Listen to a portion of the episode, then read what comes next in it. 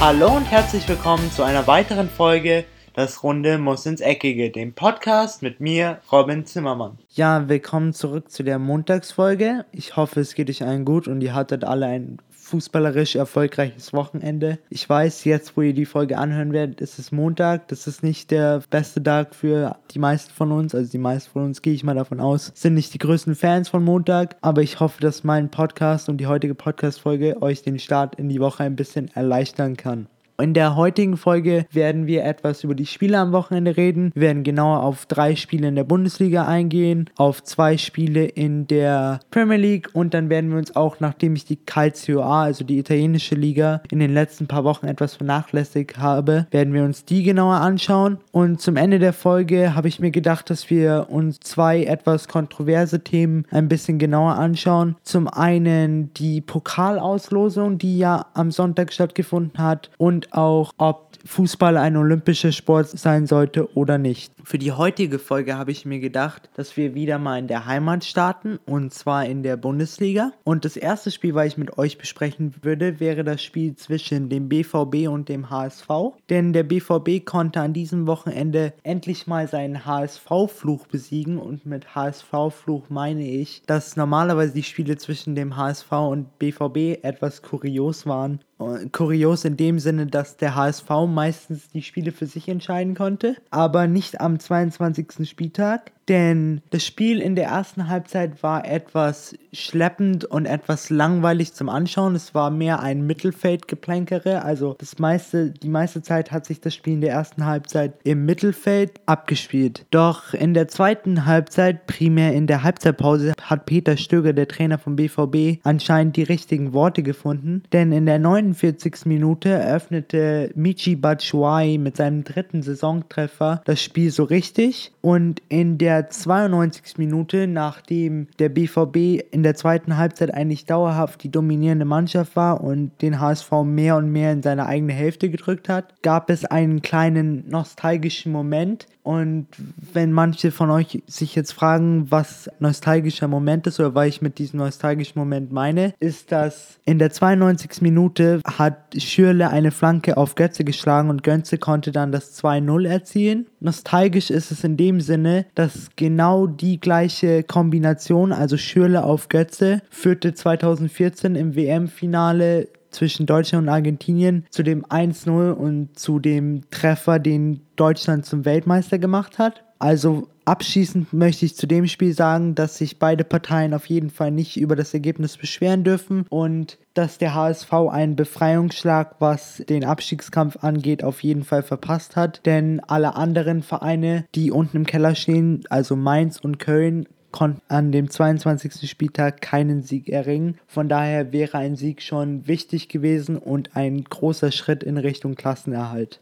Das Topspiel in dieser Woche am 22. Spieltag in der Bundesliga hielt wirklich, was es auf dem Blatt Papier versprochen hat. Es war diesmal der FC Bayern gegen den Schalke 04 und vorweg möchte ich ein ganz, ganz großes Kompliment an die Schalke aussprechen. Auch wenn sie 2-1 verloren haben, waren sie eine der wenigen Mannschaften, die ich seit Jahren gesehen habe, die es wirklich geschafft haben, den FC Bayern dauerhaft von der ersten bis zur 90. Minute unter Druck zu setzen und auch mitzuspielen, was wahrscheinlich dieses Topspiel zu einem echten Topspiel gemacht hat und auch zu einem offenen Schlagabtausch. Beide Mannschaften gingen von Anfang an mit offenem Visier in das Spiel hinein. Es gab eigentlich nur Torraumszenen, es war immer ein Hin und Her, kein Mittelfeldgeplänkere. Sie haben sich wirklich nicht im Mittelfeld lange aufgehalten, sondern sie hatten beide nur das Ziel, Tore zu erzielen und das Spiel zu gewinnen. In der sechsten Minute erzielte dann der FC Bayern auch durch einen Torwartfehler von Ralf Fährmann, nachdem er den Ball nach vorne abgeblockt hat, durch Robert Lewandowski das 1 zu 0. Doch diese Führung hielt nicht lange, denn in der 29. Minute konnte Franco Di Santo nach vielen Chancen vom FC Schalke 04 auch verdient das 1 zu 1 erzielen. Und in der 36. Minute durch einen weiteren Torwartfehler von Ralf Fährmann, indem er die kurze Ecke nicht zugemacht hat, konnte Thomas Müller das 2 zu 1 erzielen.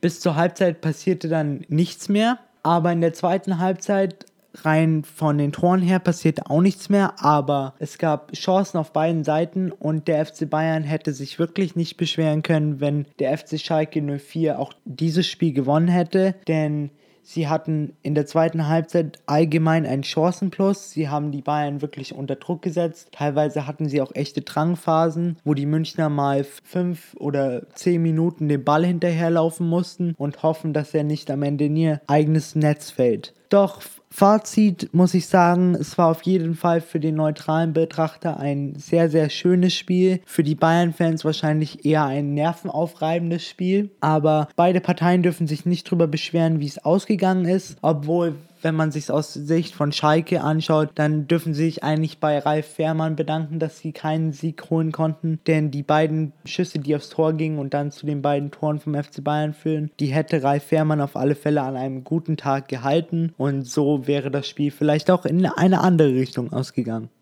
Der große Gewinner des 22. Spieltags war auf jeden Fall Werder Bremen, denn sie konnten nach dem Sieg gegen Schalke 04 am letzten Spieltag auch an diesem Spieltag einen Sieg erringen und zwar ein 3 zu 1 gegen Wolfsburg. Allgemein war das eines dieser Spiele, das zum Beispiel zeigt, dass man auch mit wenig Ballbesitz und wenig Torschüssen zum Erfolg kommen kann. Denn Wolfsburg hatte auf jeden Fall mehr Ballbesitz auch einen Chancenplus, aber sie konnten ihre Chancen am Ende nicht verwerten und waren auch insgesamt nicht zwingend genug im letzten Drittel der Bremer. So konnten die Bremer durch den zweimal erfolgreichen Keins und auch in der vierten Minute durch Augustinsson drei Tore erzielen. Zwischenzeitlich verkürzte Paul Verhaag dann noch auf ein 2 zu 1. Jedoch hat, machte dann Wolfsburg am Ende des Spiels auf und so konnte dann Keins den Deckel drauf machen und das 3 zu 1 zu erzielen. Bremen ist in dem Sinne ein Gewinner, da alle anderen Vereine, wie schon gesagt, also äh, Hamburg, Mainz, Köln haben alle verloren, also konnten sie sich ein bisschen von dem Abstiegskampf entfernen. Jedoch sollten sie sich jetzt nicht auf ihren letzten beiden Siegen ausruhen, sondern sollten weiter kämpfen und weiter genau das machen, was sie in den letzten Spielen gezeigt haben.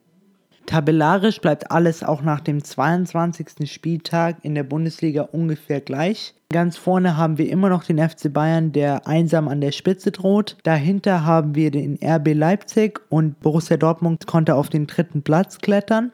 Was den Keller angeht, bleibt auch immer noch alles gleich. 18. Platz besetzt immer noch der FC Köln, aber nur noch mit 4 Punkten Rückstand auf den HSV, der mit 17 Punkten aktuell den 17. Platz belegt und den 20. Platz, also den sozusagen rettenden, in Anführungszeichen Relegationsplatz, besetzt aktuell noch Mainz 05 mit 20 Punkten. In der Premier League an diesem Wochenende fand auch ein sehr, sehr interessantes Spiel statt und zwar das North London Derby. Das ist das Spiel zwischen Tottenham und den Gunners. Das Spiel lief lange Zeit ausgeglichen, aber in der 49. Minute konnte Tottenham dann auch den schlussendlich entscheidenden und einzigsten Treffer der Partie durch Harry Kane erzielen. Die Gunners sahen aber trotz der Niederlage extrem gut aus, auch mit ihren Neuzugängen Mikitarian und Aubameyang, die sich beide aber noch bei ihrem neuen Club auf jeden Fall finden müssen. Aber ich hoffe, dass es genauso wie in der letzten Zeit für die Gunners weiter nach oben geht. Und ich glaube auch, dass sie am Ende auf jeden Fall zwischen dem dritten und vierten Platz landen werden. Das zweite Spiel, was ich mit euch noch bereden möchte in der Premier League, ist das Spiel zwischen Manchester United und Newcastle im St.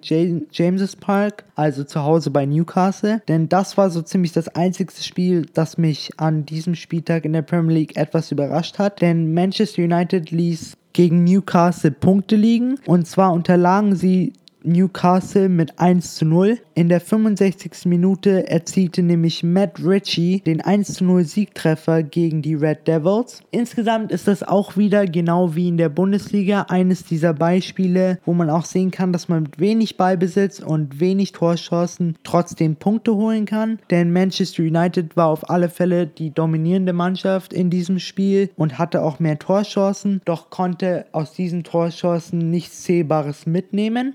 Zwangsläufig nach dieser Niederlage und nachdem Manchester City gegen Leicester City 5-1 gewinnen konnte, ziehen die Blues jetzt 16 Punkte weg von Manchester United. Also ist es jetzt langsam nur noch eine Frage der Zeit, bis Manchester City auch offiziell Meister in dieser Premier League Saison ist.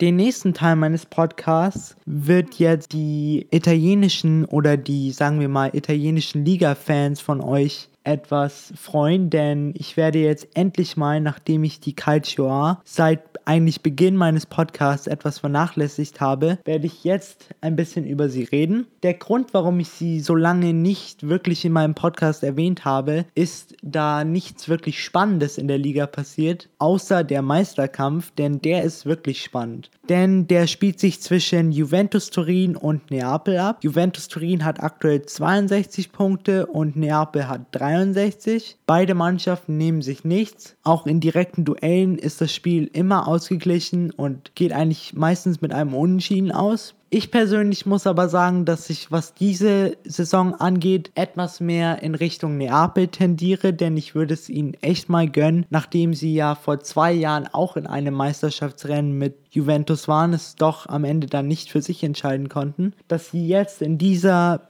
italienischen Saison es endlich mal schaffen, den Titel nach Neapel zu holen. Doch das wird auch auf jeden Fall schwer, denn bekanntlich ist Neapel dafür bekannt, dass sie in den letzten, sagen wir mal, fünf oder sechs Spieltagen der Ligasaison immer gerne etwas einbrechen und dann leicht Punkte liegen lassen. Ich glaube, das ist auch das, worauf die alte Dame, heißt Juventus Turin, jetzt spekuliert. Und es könnte gut sein, dass Juventus Turin es doch noch schafft, Neapel zu überholen und dann am Ende den nächsten Titel nach Turin zu holen.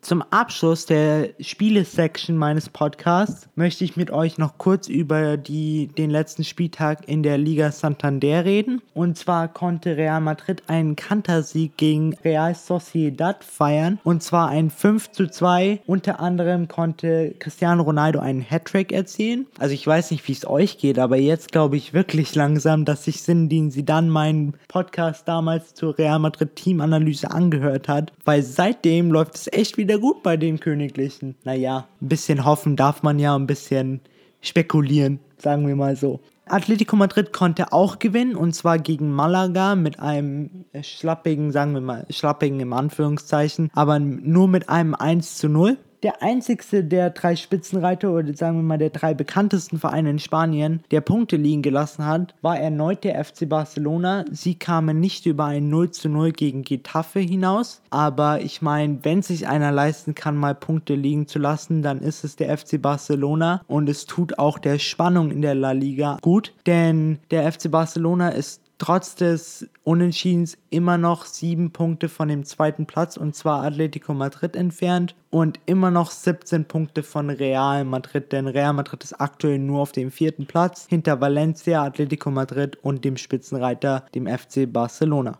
Zum Abschluss der heutigen Podcast-Folge habe ich mir zwei, drei kontroversere Themen rausgesucht, die ich gerne mit euch besprechen würde. Und ich habe mir auch gedacht, wenn ihr mir eure Meinung zu diesen Themen mitteilen wollt, zum Beispiel was ihr davon haltet oder welche Themen ich in Zukunft mal behandeln soll, dann könnt ihr mir ab sofort über meine Webseite zimmermann-robin.net, da gibt es jetzt ein Kontaktformular, wo ihr das könnt ihr einfach ausfüllen, da müsst ihr euren Namen und eure E-Mail-Adresse angeben, aber E-Mail-Adresse müsst ihr nicht unbedingt angeben und dann könnt ihr mir einfach einen Kommentar schreiben Ihr könnt mir auch auf Twitter oder auf Instagram einen Kommentar schreiben. Auf Twitter ist es Robin-Podcast und genau den gleichen Namen habe ich auch auf Instagram. Da könnt ihr meiner Seite zum Beispiel folgen, wenn ihr wollt. Aber natürlich ist es keine Pflicht. Ich würde mich aber trotzdem über jeden einzelnen Kommentar wirklich freuen. So, das erste Thema, was ich mir für heute rausgesucht habe, da ja bald die Weltmeisterschaft ist und auch aktuell die Winterolympiade stattfindet, habe ich mich mal gefragt, sollte Fußball eigentlich olympisch sein oder nicht? Und ich persönlich glaube, dass Fußball auf jeden Fall nicht olympisch sein sollte. Erstmal finde ich, dass Fußball einfach nicht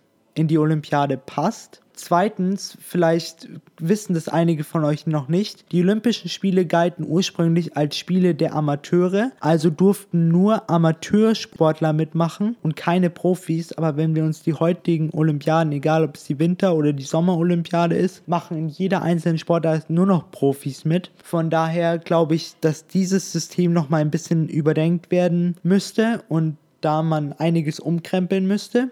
Und wenn man schon Fußball in die Olympiade tut, dann sollte man die Regel abschaffen, dass jedes Land was an der Olympiade teilnimmt, nur Spieler unter 23 mitnehmen darf, außer drei Spieler, die über 23 sein dürfen. Weil ich persönlich finde, wenn man schon, wenn Fußball schon olympisch ist, dann sollten die besten Spieler in dieser Sportart auf alle Fälle gegeneinander spielen dürfen. Denn das ist auch nicht fair gegenüber den Fans, zum Beispiel jetzt den Fans in der nächsten Sommerolympiade, die vielleicht lange drauf warten, mal Länder wie Deutschland oder Spanien spielen zu sehen und dann sehen sie nur die in Anführungszeichen B-Klasse-Spieler und nicht alle Top-Spieler des Landes. Von daher, meine schlussendliche Meinung ist, dass Fußball nicht olympisch sein sollte und es würde mir nicht das Herz brechen, wenn das Olympische Komitee sich dazu entscheiden würde, Fußball rauszunehmen.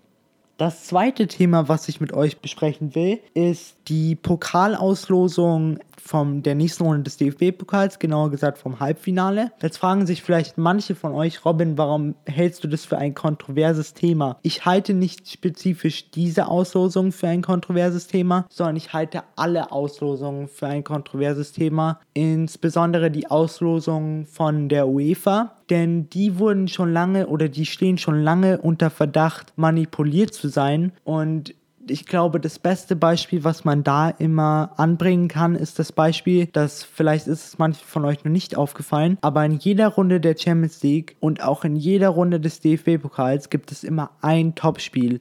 Also, und mit Topspiel meine ich ein Spiel, was gute Quoten, gute Fernsehquoten, gute Zuschauerquoten einbringt. Und dann, wenn es zum Halbfinale oder zum, ja, also zum Halbfinale angeht, dann ist es immer so, dass die immer eine gute Mannschaft gegen eine schlechte Mannschaft spielt, so dass es wahrscheinlicher ist, dass beide guten Mannschaften im Finale stehen und so eine höhere Einschaltquote generiert werden kann. Und so ist es auch in diesem Halbfinale des DFB-Pokals. Ich möchte jetzt den Fans vielleicht von Frankfurt oder von Leverkusen nicht zu nahe treten, aber nachdem der FC Bayern jetzt gegen Leverkusen spielt und Schalke gegen Frankfurt, ist das Finale relativ wahrscheinlich, denn das Finale wird wahrscheinlich Schalke gegen Bayern heißen. Und wenn wir uns jetzt mal überlegen, welches dieser Spiele am meisten Zuschauerquoten generieren würde, dann ist es auf jeden Fall Bayern gegen Schalke.